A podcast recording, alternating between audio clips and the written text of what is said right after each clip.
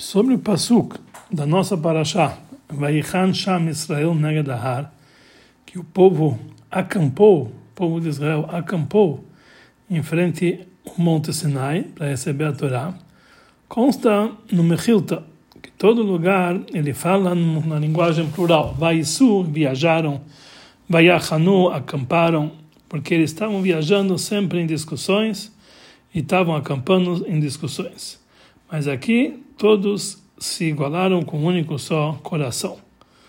Esse dito também é trazido na explicação do Rashi sobre a Torá, só que Rashi ele escreve as, essas coisas o contrário. Ele escreve o seguinte: Vaichan Sham Israel, o povo de Israel acampou como uma pessoa só, com um único coração. Mas em outras em outros acampamentos eram com reclamações e discussões das palavras da Mechilta sai que a novidade dessa, desse acampamento é que aqui eles se igualaram com um único só coração. E não como as outras viagens, que eles estavam sempre viajando com discussões e acampando com discussões. Mas, das palavras de Rashi, aparentemente entendemos que a novidade é que o contrário. Isso que todas as outras viagens eram com discussões e com reclamações, isso era, na verdade, a novidade. Então temos que entender qual é a base e de que forma se expressam as lógicas que diferenciam entre Mechilta e Rashi.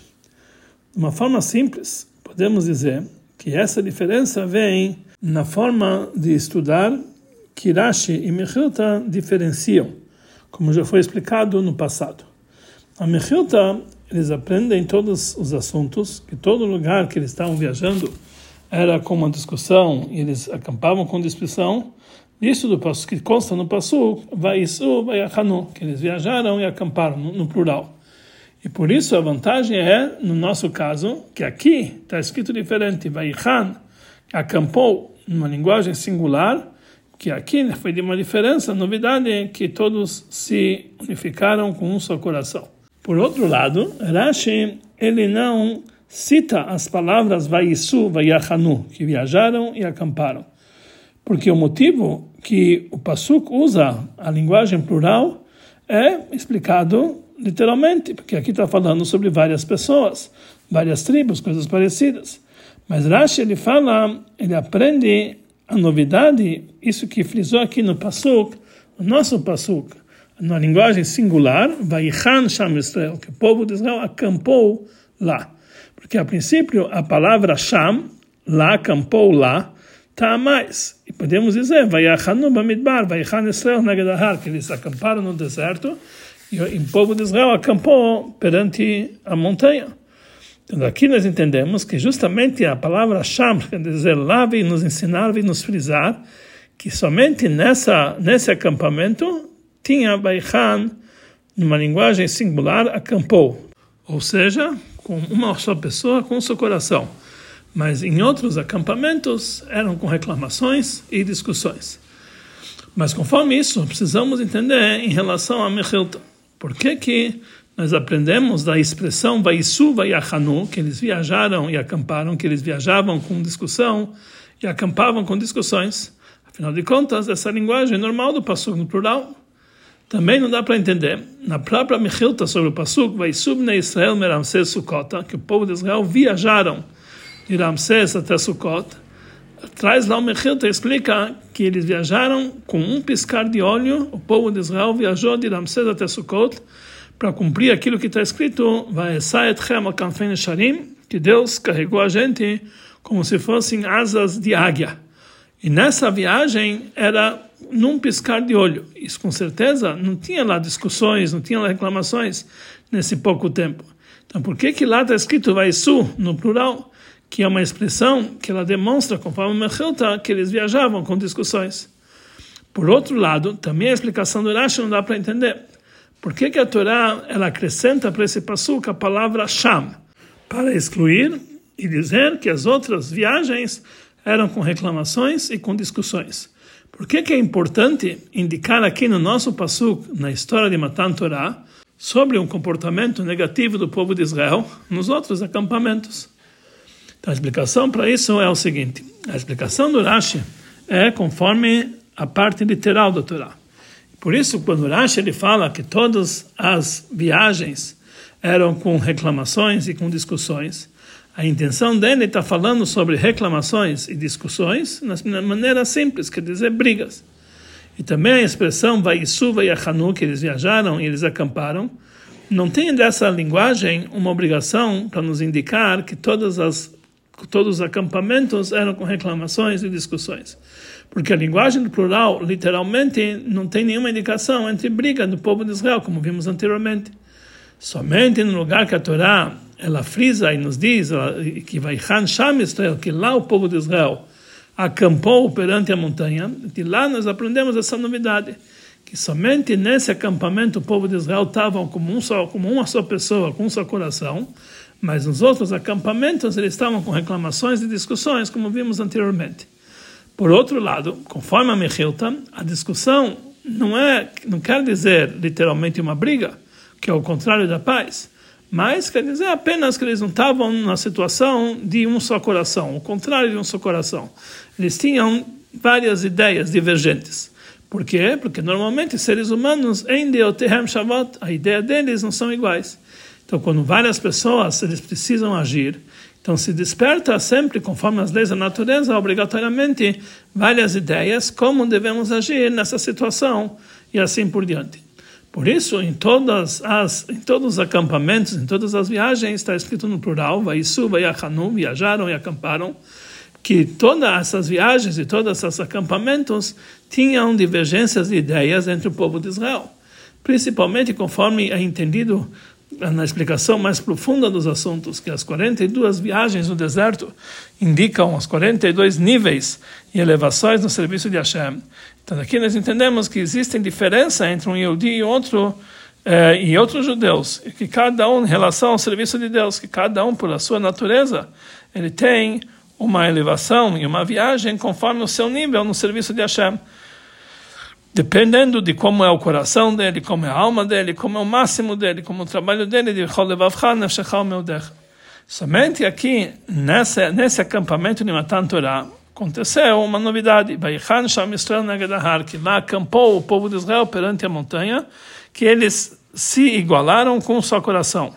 Quando eles se encontram, quando eles se encontravam perante a monte de Sinai para receber a Torá, então aí eles se igualaram com o seu coração. Um só, um só coração literalmente. Mesmo não estava não tava a linguagem de leivav, leivav quer dizer um coração duplo, estava apenas com a palavra lev, o coração num único coração. Porque a Torá traz paz completa e ela trouxe essa unificação total dentro do povo de Israel, de tal forma que se anularam todas as divergências de ideia entre eles. Aqui nós entendemos por que, que na, viagem, na viagem de Ramsés para Sukkot está escrito Vaisu no plural. Porque mesmo que naquela viagem, que foi como um piscar de olho, isso foi de uma forma que todos eles estavam juntos. Mesmo assim, não podemos expressar sobre essa viagem numa linguagem singular, porque que não existe, dizendo que não existiam entre eles divergências de ideias conforme a sua compreensão. Isso só pode ser causado através da Torá, quando eles estavam perante o Monte Sinai. E somente nesse momento que eles se igualaram com um, com um único só coração, como vimos anteriormente. Então, por isso, no nosso passo está escrito Vaichan Sham Israel, que acampou lá o povo de Israel. Essa expressão frisa que em outros acampamentos não tinha a situação de um só coração, porque essa é a novidade que temos na Torá. E Rashi ele faz mais, ele fala mais do que isso, que a Torá traz uma união não somente no lugar que existem divergências, mas mesmo quando tem reclamações e tem discussões na sua explicação literal, mesmo assim, vai Sham Israel, o povo de Israel acampou lá, numa forma de união total, mas todas as outras, todos os outros acampamentos, eles foram de uma forma de reclamação e discussão. Para entender um pouco melhor a grandeza da Torá, que somente ela traz ao fato de igualar todos com um único só coração. Porque a princípio também na Torá nós encontramos várias discussões, várias ideias. Tal forma que nossos sábios dizem que as palavras da Torá não foram entregues de formas decisivas, com uma única explicação para qualquer coisa. Porque em cada palavra da Torá nós podemos encontrar 49 faces para purificar e 49 facetas para impurificar. A Torá obriga a pessoa que estuda a ter várias ideias divergentes, mas todas elas são palavras da Torá, como é chamado por nossos sábios, Divrei Elohim Chaim, a palavra do Deus vivo. Então, como podemos, a princípio, dizer que já que a Torá, por causa da Torá, se anularam todas as divergências e se unificaram com um único só coração? Mesmo que na hora de fixar a Allahá nós usamos uma única ideia, e depois que já foi decidida a Allahá, todos têm que se comportar conforme essa ideia. Mesmo assim, não quer dizer, a princípio, que todas as outras ideias elas foram anuladas. Somente que, na prática, nós temos que se comportar todos com uma única só, de uma só forma. E mesmo que no seu intelecto eles ainda discutem um com o outro. Então, se é assim, como podemos dizer que por causa da Torá eles se igualaram com um único só coração? Que a intenção é que a união não é apenas na ação, mas também no coração, no sentimento da pessoa. Então, para entender isso aqui, precisamos antecipar e notar que a Torá ela frisa o assunto de Vaichan Sham Israel Negadahar, que o povo de Israel acampou lá na frente da montanha, no singular, somente no terceiro mês, depois que o povo de Israel saiu do Egito. Daqui nós vamos entender que existe uma ligação entre o acampou e a vantagem do número 3. Conforme dizem nossos sábios, e eles frisam em relação à Torá de uma forma geral, Brich Rachmanah, abençoado a Deus, que ele deu uma Torá tripla para um povo triplo num terceiro mês. Que na Torá está frisado que é o terceiro mês justamente, porque a Torá está ligado com o número 3. A princípio, esse assunto de acampou no singular, como uma pessoa só, um só coração, está ligado com o número 1. O mês que é o primeiro mês, que ele indica a unificação como nós vemos desde o momento da criação do mundo, que o primeiro dia da criação era chamado Yom Echad, o dia 1. Ah, por que, era chamado dia 1? Que naquele dia Deus se encontrava único no seu mundo. Então, qual a ligação que tem entre essa unificação de Vaichan e acampou e o terceiro mês, que é um número que demonstra uma divisão e uma pluralidade. Então, a explicação para isso é o seguinte a diferença entre o contexto do número 1, número 2 e número 3, primeiro, segundo e terceiro, é o seguinte.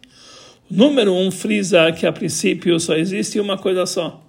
Ou seja, é, como falam nossos sábios, que no primeiro dia da criação, Deus ele era o único no seu mundo. O número 2 demonstra que existe uma certa divisão, o contrário da união. Já a novidade do número 3 é que ele unifica os dois primeiros, como falaram nossos sábios, quando existem dois ditos, dois psukim, que eles estão contradizendo um com o outro, devemos esperar o terceiro pasuk e ele vai contrabalancear entre os dois. De uma forma geral, nós encontramos aqui algo que é divergente. Por um lado, a Torá testemunha, a Torá que a Torá da verdade nos diz que não somente são psukim diferentes, a, a, exemplo da diferença que existe entre as ideias das pessoas que foram ditas anteriormente, mas aqui está falando de dois psukim que estão contradizendo um ao outro.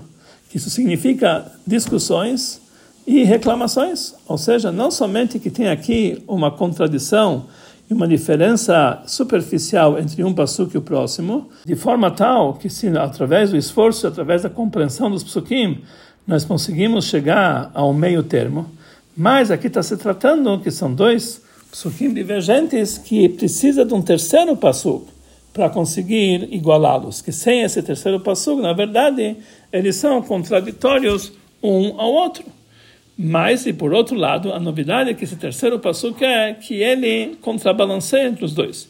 Quando falamos aqui contrabalanceia, não quer dizer que esse terceiro passo vai de acordo com um dos dois e contradiz o segundo, mas ele, esse próprio Passuk demonstra que esses dois psukim que pareciam ser contraditórios um, do, um ao outro, eles passam a ser entendidos juntos conforme o contrabalanceamento desse terceiro Passuk. Os dois têm a mesma ideia. Parecido com isso é, conforme nós dizemos na Alaha, que a Alaha fica igual àquele que contrabalanceia. Motivo para isso é que quando uma pessoa contrabalanceia entre duas ideias, uma terceira ideia, não é que ele, na verdade, está concordando com uma das duas ideias, mas ela está dando uma terceira ideia que ela inclui dentro de si essas duas primeiras. E os dois concordam com essa terceira ideia daquele que está contrabalanceando. Já que, de uma forma geral, nossos sábios eles conectam, como vimos anteriormente, a Torá com o número 3, aqui nós entendemos que os assuntos da Torá, de uma forma geral, está ligado com esse terceiro que contrabalanceia.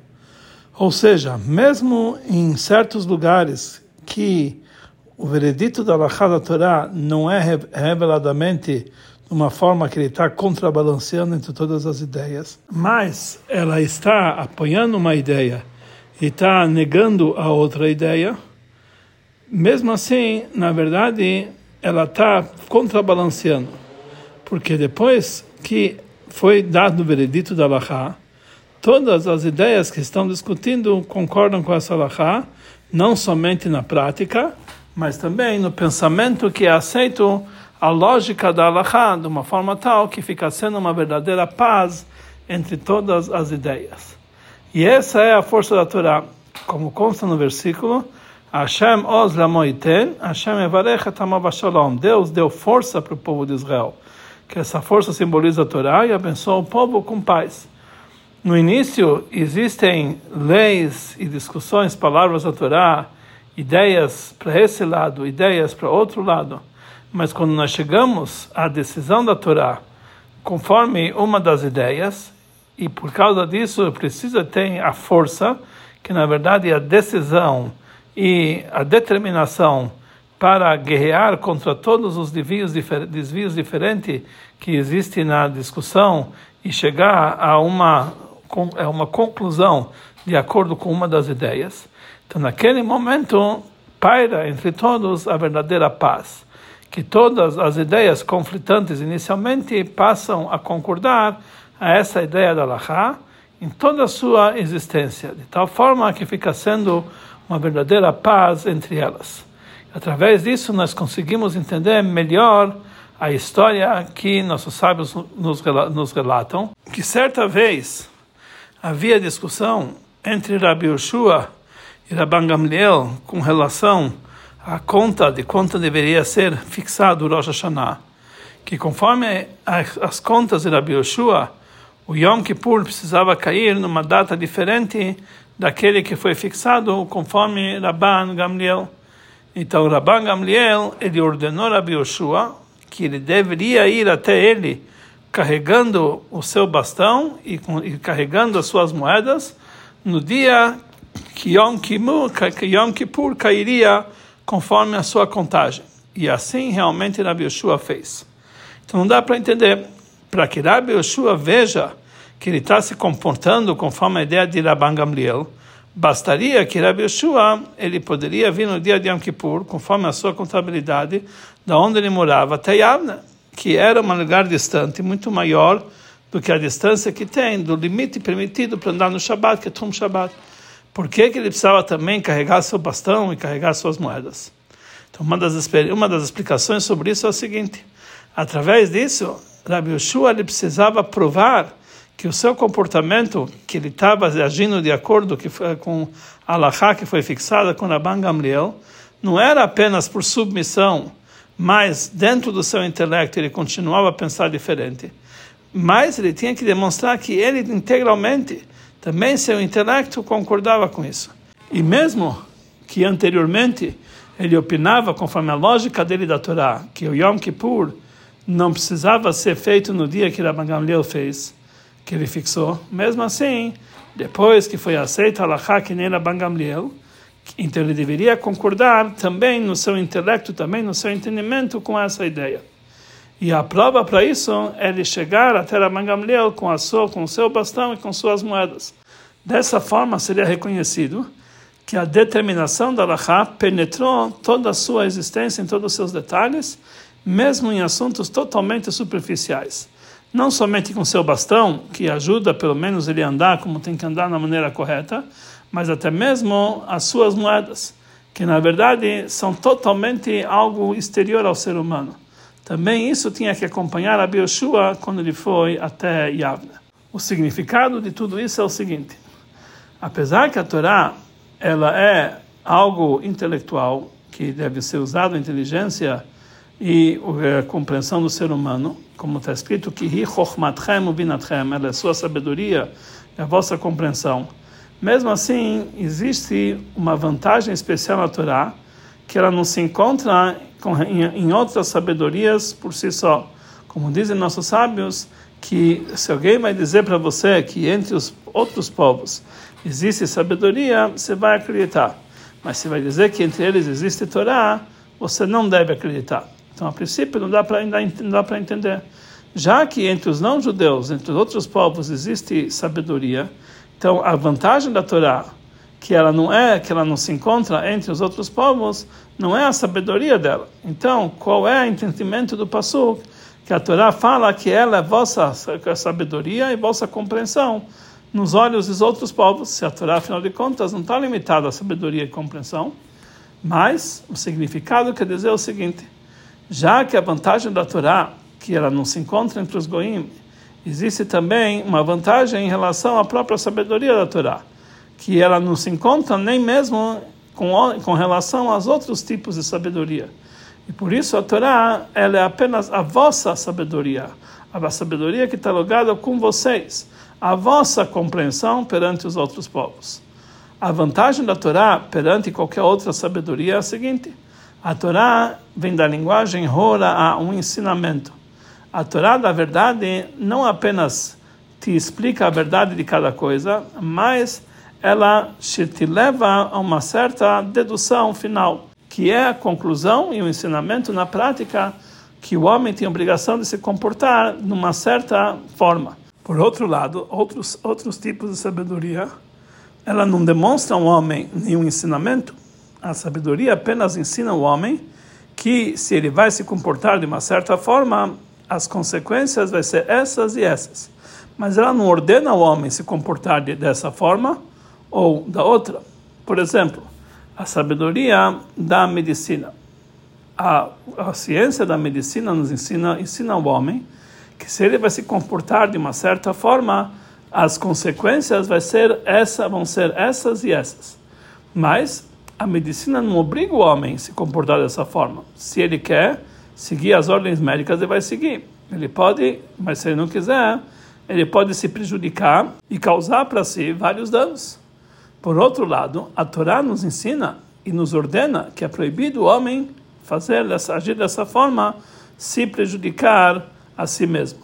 E por isso a Torá é a vossa sabedoria, a vossa compreensão aos olhos dos povos que quando nós aprendemos algo na Torá, sabendo que dessa forma nós vamos ter obrigação de concluir uma, um ensinamento e levar um veredito como um veredito como tem que se comportar, como se tem que agir na prática. Então nós nos aprofundamos e nós nos esforçamos mais na compreensão do assunto. Somente dessa forma nós chegamos à verdadeira compreensão do assunto da, da Torá. E por isso a sabedoria da Torá, que é uma sabedoria que vai para nós, leva a nós um ensinamento como devemos agir, faz parte da tua existência. Ela é muito mais profunda do que qualquer outro tipo de sabedoria. O que causa essa diferença entre a Torá e os outros tipos de sabedoria é porque a Torá é a sabedoria e a vontade de Deus. Ela é a verdade verdadeira. E esse atributo de verdade é algo que ele penetra de um extremo até o outro extremo. Ela é precisa ser completamente correta em todo lugar, em todos os níveis. Por isso, quando a Torá revela a verdade de qualquer coisa, é impossível limitar isso aqui ao intelecto do ser humano tão somente, que ele vai entender essa verdade como é perante a ideia divina. E na prática, ele não pode se comportar de forma diferente porque a verdade penetra em todo o seu, em todo o seu ser, até os seus atos. Pelo contrário, os seus atos é o principal, como falam nossos sábios, a massa é o aikara, a ação é o principal. Por esse motivo, existe uma diferença entre a maneira que é captada a sabedoria da Torá e outra sabedoria. Como falam nossos sábios, que quando a Torá foi fixada conforme a ideia de Beit Hillel, e não conforme Beit Shammai, mesmo que Beit Shammai eles eram mais afiados e mais aplicados, mesmo assim foi fixado conforme Beit Hillel, porque eles eram mais humildes e mais receptivos. Então, a princípio, nós precisamos fixar a Allahá conforme aquele que tem a compreensão mais afiada, conforme aquele que seu intelecto é maior. E para isso, podemos, dessa forma, poderemos entender a Allahá com mais profundidade. Então, a Allahá deveria ser feito a priori conforme Beit Shammai, porque eles eram mais afiados. Mas a explicação é a seguinte: para que você possa chegar à verdade profunda da Torá, que é essa Allahá, não basta o intelecto e a compreensão tão somente. Que o intelecto pode trazer para a pessoa certos desvios de bondade, severidade e coisas parecidas. Como é conhecido que Beit Hillel, eles sempre eram, agiam de forma mais leniente, de uma forma geral, e Beit Shammai, eles eram mais rigorosos, porque Beit Hillel, eles estão ligados com o atributo de bondade, e já Beit Shammai com a severidade. Por isso, apesar que o objetivo do intelecto é sempre procurar entender a verdade de cada coisa. E por causa disso, o homem deve se desfazer de todos os seus desvios, entender diferente como os seus desvios naturais levam a entendê-los. Por exemplo, de vez em quando nós encontramos que até Beit Shammai agia de forma mais leniente e Beit Hillel mais rigoroso. Mesmo assim, o intelecto ele continua sendo como ele é. E nem sempre a pessoa consegue receber a verdade verdadeira de uma ideia intelectual como ela é. Mas quando tem a anulação total, que através dela a pessoa pode sair totalmente da sua existência, do seu ser dos seus desvios naturais, então aí o intelecto dele pode chegar à verdadeira sabedoria da Torá. E por isso a Alaha é fixada como sendo Emet Lamitó, a verdade verdadeira, conforme a ideia de Beit porque eles eram mais receptíveis e mais humildes, que isso é o assunto da anulação. Esse conceito é indicado no fato que os seis livros da Mishnah começam com a Mishnah Meimatai Korim et a partir de que horas podemos ler o Shma, e termina todos os seis livros da Mishnah com todo aquele que estuda Alachot diariamente, é garantido que ele tem parte no mundo vindouro. O término da Mishnah está ligado com o estudo de Alachot. Porque o objetivo de todas as discussões da Torá é quando nós chegamos ou levamos o estudo até o veredito da Alahá, para chegar a uma conclusão como devemos agir na Alahá na prática. Somente dessa forma é revelado o verdadeiro aspecto da Torá. E para que poder chegar a essa conclusão do estudo da Torá, que todo aquele que estuda as Alachot precisamos uma preparação e o início da leitura do Shema, que o assunto da leitura do Shema é receber sobre si a submissão divina do reinado divino, que através do temor e anulação para a vontade divina, por submissão ao reinado divino, também o estudo vem por, de uma forma de anulação e submissão. A pessoa que estuda sabe que depende dele se um Yehudi ele vai se comportar conforme o veredito da vontade de Hashem, ou Deus nos livre o contrário. Por isso, ele sempre se coloca num sentimento de temor e medo, porque ele está querendo chegar a fazer a vontade de Hashem da forma exata. Através disso, que ele anula toda a sua existência, então o intelecto, o intelecto dele fica sendo um recipiente para ver para o verdadeiro aspecto da Torá e então ele vai chegar a fazer conforme a de uma forma exata. Dessa forma também entendemos por que, que a Torá ela coloca paz verdadeira entre aqueles que estão discutindo, cada um conforme as suas ideias, de forma que todos concordam também com o seu intelecto para o veredito da Allahá. Quando está se tratando sobre divergências de ideias em assuntos que dependem apenas do intelecto, sempre essas divergências vão continuar, porque no mundo do intelecto existem desvios para ambos os lados, tal forma que existe lugar para, essas, para esses dois conceitos, para essas duas ideias. Também a sabedoria que existe entre os outros povos entendem que na prática a pessoa precisa se comportar de uma única forma, não é cada um vai decidir a lei conforme o seu intelecto, todos têm que chegar a um único comportamento que é impossível uma situação que cada um vai fazer aquilo que ele bem quiser. Por isso, quando existem várias ideias num certo assunto, eles têm que chegar a uma conclusão conforme a maioria das ideias. E também aqueles que, aqueles que são a minoria precisam se comportar conforme essa decisão. Mas essa regra só existe em relação à ação na prática. Ou seja, a minoria baixa a cabeça e ele age de, de acordo com a ideia da maioria. Mas no seu pensamento, no seu intelecto, ele não mudou a sua ideia. Diferente em relação ao veredito da Torá, que a Torá é um ensinamento, ela revela a verdadeiro, o verdadeiro aspecto de cada assunto. Que isso, na verdade, é a verdade de cada assunto.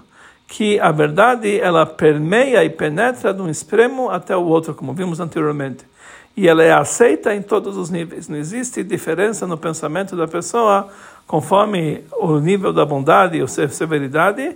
Não existe divergência. Em todo lugar é recebido a Torá, o veredito da Torá, de uma forma completa e verdadeira. Por isso, quando o Yehudi estuda a Torá, quando ele está preenchido de uma anulação e com submissão, isso transforma ele em um recipiente para coletar, receber a verdade da Torá. Dessa forma, quando ele ouve a Allahá, que é baseada nas regras da Torá, mesmo que ela não é de acordo com a sua ideia anterior, com o seu modo de entender, mas é conforme a ideia que discutia com ele, mas por causa da sua anulação para a vontade superior, ele dedica a si próprio para se aprofundar e esforçar o seu intelecto de uma forma nova, que também na sua concepção intelectual vai ser aceito essa no, esse novo veredito da Allahá conforme a ideia verdadeira. Essa é a explicação da diferença dos três primeiros meses, Nissan, Iyar e Sivan. Nissan é chamado primeiro mês, está ligado com o número um. É o mês da saída do Egito, que ocorreu de uma forma que o rei dos reis se revelou para o povo de Israel e redimiu eles. Deus se revelou totalmente por uma vontade divina que veio de cima. E já que essa redenção não veio através do esforço do povo de Israel, mas veio totalmente pela vontade divina, por isso eles não tinham, a princípio, nenhuma diferença de níveis entre o povo de Israel. A saída do Egito envolveu todos eles como se fosse uma única coisa. E esse assunto de um, que é a unificação que tinha na saída do Egito, se expressou também em relação à própria saída e também em relação à situação e o nível do povo de Israel no momento da sua saída. Em primeiro lugar, toda a reunião do povo de Israel saindo do Egito na cidade de Ramsés, que foi a primeira viagem deles, a própria saída do Egito de Ramsés para Sukkot, ocorreu de uma forma tal que Deus carregou eles como se fosse sobre as asas de uma águia. E por isso ocorreram as coisas num ponto de tempo que está acima de divisão, num piscar de olho, em uma pequena hora tudo ocorreu repentinamente. Em segundo lugar, o apelido do povo de Israel na hora que eles saíram do Egito era Tzivot Hashem, o exército de Deus. A regra básica de todo o exército é submissão, que aí não tem diferença entre um homem do exército para o outro. Cada soldado ele está todo submisso e não tem ideia própria. A diferença pode ser apenas no seu eh, intelecto e nas suas emoções que cada um pensa e sente diferente do próximo. Mas, no momento que está ligado com a submissão, todos eles se tornam totalmente iguais. Já que a saída do Egito veio de cima, de uma forma que se envolveu todo o povo de Israel por igual, por isso não foi reconhecido naquele momento da saída diferenças que tinha dentro do povo de Israel, que eram doze tribos, que eles eram Kohanim, Levim, Israel, mas foi apenas lembrado aquilo que unificava a todos eles por igual, que a submissão, que eles eram Sivot Hashem, o exército de Hashem.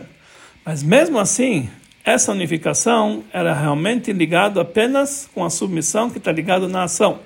Mas na sua essência, no seu intelecto, nas suas emoções, etc., o povo de Israel continuaram a estar numa situação de divisão. Mas perante o aspecto que Nigla Lehem, que Deus se revelou para ele, não foi reconhecido reveladamente essas diferenças, e por isso está escrito Vaisu no plural, como foi dito anteriormente. O mês de Ar, que é o segundo mês, é o mês da contagem do Homer. Que isso demonstra o trabalho do povo de Israel com esforço próprio. E aí, vários do povo de Israel, de uma forma pluralidade, se, diferenciam na maneira reveladamente para vários níveis, cada um conforme o seu nível em seu serviço a Deus, como foi dito anteriormente. Depois chega o mês de Sivan, que é o terceiro mês, que é o mês de Matan Torah, que ela unifica todo o povo de Israel com um único coração, sem levar em conta a diferença de ideias que existem entre o povo de Israel. Não existem mais reclamações nem discussões. A Torá coloca paz entre todas as ideias divergentes, de tal forma que todos se unificam com um único coração e paira sobre eles o verdadeiro shalom, a verdadeira paz. Um dos ensinamentos que nós aprendemos de tudo aquilo que foi dito anteriormente é o seguinte: o Alter Rebbe explica no Tânia que o amor ao próximo do povo de Israel precisa ser de uma forma tal que cada um deve amar toda e qualquer alma do povo de Israel, do maior até o menor. Que por causa da raiz da alma que todo o povo de Israel tem na Hashem Echad, na Hashem único, então todas as almas são gêmeas. E nós temos um único Pai para todos nós. Mas ainda assim alguém pode perguntar, se realmente eu deveria me ocupar e me dedicar à raiz da alma de um Yehudi, de um outro Yehudi, então eu posso ser exigido que se desperte para ele ele um amor, um amor ao próximo como se fosse irmão de irmãos de verdade, pela fonte da alma dele, pela raiz da alma dele. Mas quando está se tratando de um outro Yehudi, que não somente que a raiz da Neshama dele não está iluminando para ele reveladamente, mas ele se encontra numa situação que o materialismo do corpo dele oculta totalmente até mesmo a luz da Neshama dele. Como exigem dele para ele amar a esse Yehudi nessa situação que ele se encontra agora? Para isso vem a lição do Pasuk e nos ensina Vaichan Sham Israel Negedahar. Ou seja, lá o povo de Israel acampou perante a montanha, mas em outras em outros acampamentos eram com reclamações e discussões. A novidade da ortógrafa da Torá que foi dado a força para cada Yehudi para materializar o assunto da união no lugar onde se encontra discussões, onde se encontra divergências, mesmo lá podemos trazer a união. Que através disso nós conseguimos gerar uma união muito mais elevada daquela união do povo de Israel quando se encontra perante a sua raiz da alma deles, quando, quando se encontram com a conexão com Hashem um que lá o povo de Israel, a princípio, é uma existência só, uma união só. É exatamente igual o nível do terceiro, que ele tem uma vantagem perante o primeiro. Por isso, justamente pelo contrário, o esforço e a dedicação na unificação e no amor ao, próprio, no amor ao próximo, a Bat Israel, precisa ser inicialmente para aqueles Eudim que se encontram numa situação bem inferior que ele se encontra no lugar de divisão, de separação e etc. Lá, Sham, lá ele tem que realizar essa união de uma forma tal que o povo de Israel se transforma como uma só pessoa, com um só coração. Através da dedicação e o esforço de ter e manter o amor ao próximo, a Avat Israel, e a união do povo de Israel, Vaichan, acampou no singular, principalmente uma união que está ligada com a Torá, perante a montanha, perante o Monte Sinai, e isso nós conseguimos quando nós garantimos que cada Yehudi tenha uma letra num dos livros da Torá gerais, que ele, que ele visa esses livros da Torá reunir todo o povo de Israel.